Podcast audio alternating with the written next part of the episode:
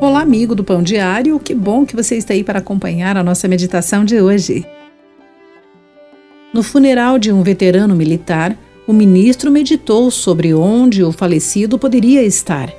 Não mostrou aos ouvintes como poderiam conhecer a Deus, mas especulou sobre as coisas que não se encontram nas Escrituras. E eu pensei: onde está a esperança? Por fim, nos pediu que encerrássemos com um hino, e quando nos levantamos para cantar, Quão grande és tu! As pessoas começaram a louvar a Deus das profundezas de sua alma. Em segundos, o espírito de todo o recinto já tinha mudado. Surpreendentemente, no terceiro verso, minhas emoções dominaram a minha voz. Quando eu medito em teu amor tão grande, teu filho dando ao mundo para salvar, na cruz vertendo o teu precioso sangue, minha alma pode assim purificar. Inário Cristão 526 Até cantarmos aquele belo hino, eu me questionava se Deus apareceria ali.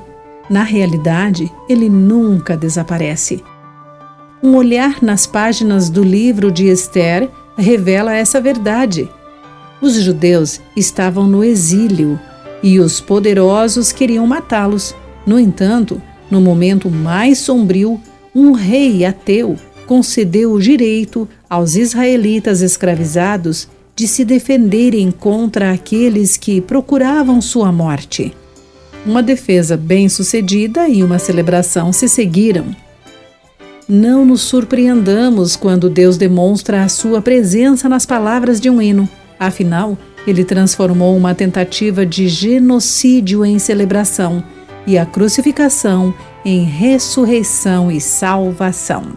Querido amigo, reflita sobre isso. Aqui foi Clarice Fogaça com mais uma meditação Pão Diário.